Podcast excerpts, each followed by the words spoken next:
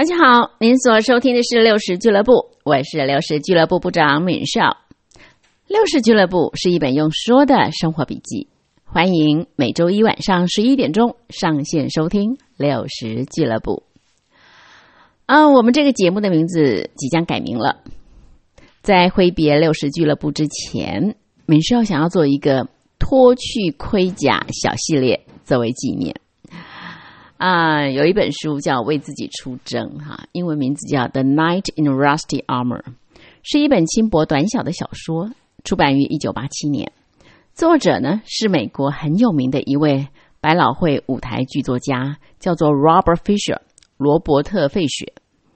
那小说的内容呢是关于一位武士，在一袭盔甲之下英姿焕发，神勇无比，赢得许多的掌声与肯定。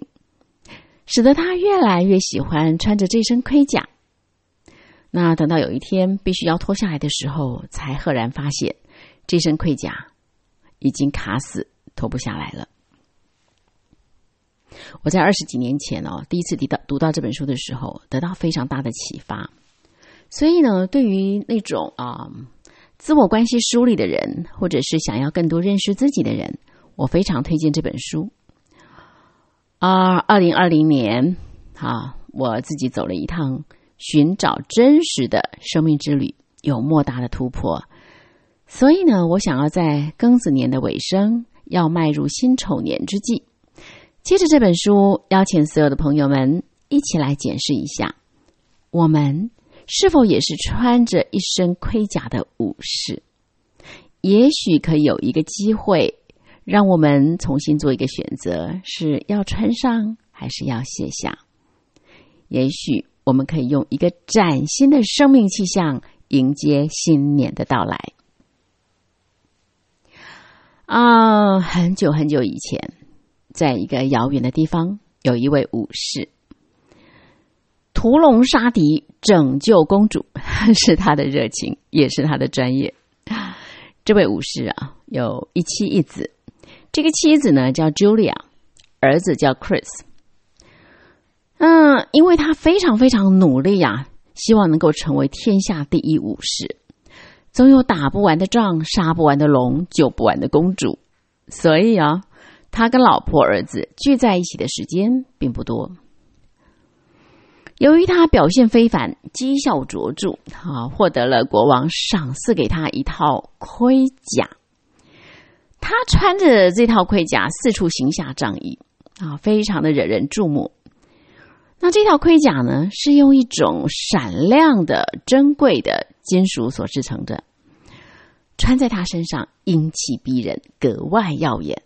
所以他非常喜欢这套盔甲，越来越舍不得脱掉，连出外访友或是在家休息，都执意要穿着。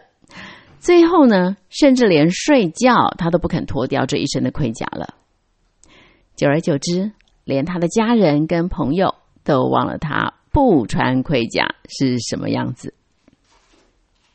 有一次啊，他儿子问妈妈：“爸爸究竟长什么样子啊？”这句话让妈妈累积很久的愤怒再也忍不住了，她转身对着老公大喊。如果你再不把这鬼东西脱下来，我就立刻带着儿子离开。哇哦，这下子武士陷入两难了。他当然不愿意老婆孩子离开他，他爱他的老婆孩子，可是他也爱他的盔甲，因为人们正是透过他的盔甲而认得他是一个善良、勇敢、充满爱心的武士啊。所以呢，这个武士在内心里面挣扎了很久，最后想清楚了，他决定还是要忍痛脱下盔甲，毕竟老婆孩子才是他的最爱嘛。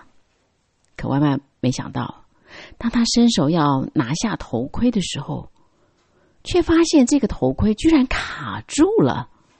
哎，怎么连前面那一片小小的面盔也完全卡死？根本打不开，这个武士大惊失色，一试再试，但是不管他怎么试，头上的盔甲就是一动也不动。可是他百思不得其解呀。你说这个头盔嘛，因为太久没脱下来，所以卡住了，还说得过去。可是那片盔甲，因为要吃东西，它是一直都开开合合的，怎么可能还卡住呢？但是无论如何啊，当务之急是先去找铁匠来救命吧。只是，哎，屋漏偏逢连夜雨，这位号称城堡第一的铁匠。帮这位武士啊尝试了各样方法，就是没有办法撼动这一身盔甲。武士非常沮丧，没办法回到家。可面对这卡死的面盔，他老婆 Julia 只好把这个食物弄碎啊，一点一点的塞进那个面盔的缝里头，让这个武士进食。这个武士呢对老婆说：“今天这个铁匠哦，用尽方法。”要帮我把这盔甲卸下来，可是就是没办法。这茱莉亚喂着武士吃饭，越听越喂越火大，就大吼了一声说：“我不相信你！”啊啊！他气得把一盘食物摔在他的头盔上。可是呢，这个武士一点感觉都没有。等到有这个汤汁啊流进他的面盔了。他才发现有东西 K 在他头上，他心里暗暗一惊，是不是盔甲穿的太久啊？好像已经让他忘了不穿盔甲是什么感觉了。接着呢，连着几天，他都去找铁匠，再试试其他方法，可是很不幸的，所有的方法都宣告失败。这个 Julia 越来越不满，对这位老公呢也越来越冷淡，因为 Julia 压根不相信他是真的想要脱掉这身盔甲，所以这武士啊非常的沮丧，他就跟老婆说：“关在盔甲也不是我的错呀，我之所以穿着盔甲，还不是因为随时要去打仗，要不是我这么努力。”怎么可能为你跟 Chris 赚到这么高级的城堡呢？Julia 非常生气的说：“得了吧，你才不是为我们呢，你是为你自己。”啊，这个武士越来越害怕。如果再不想办法把盔甲脱下来，就真的眼睁睁的看着老婆儿子离他而去了。既然连城堡里最高强的铁匠都无计可施。势必要再找其他更厉害的高人了。就有人指点他去找梅林大师，只要找到梅林大师，一定可以重获新生。武士听了，仿佛看见一线生机，精神为之一振，立刻跨上骏马，飞奔前前往，要去寻找这个救命恩人。亲爱的朋友们。从这位武士的身上，我不知道您有看到什么吗？还是有看到谁谁谁的影子吗？嗯，当我自己读到第一次读这本书的时候，我的确我会想到我周围的谁谁谁就跟这个武士一样，穿着盔甲，很自私，很难接近。但我认为这个武士不是我，我不是这个武士，因为我一直非常喜欢探索自己。兴趣之浓烈是远超过一般人，所以我觉得，既然我比一般人更勇于剖析自己，应该不会是那种穿戴盔甲的人。如果连我都穿戴盔甲了，那还有谁不是穿戴盔甲的人啊？这是我当时的想法。可是随着年岁渐长，阅历更多了，对自己的认识也更深了，我才发现。完全不是这么回事儿。我过去因为找不到生命的意义，看不见人生的价值，更看不见自己的价值，自我形象十分低落。你知道，一个自我形象越低落的人，越需要厚重的面具来遮盖、掩藏自己的不堪。多年以后，我才发现并且承认，原来自己的身上一直都穿戴着坚固的盔甲，难怪会活得这么辛苦，这么累。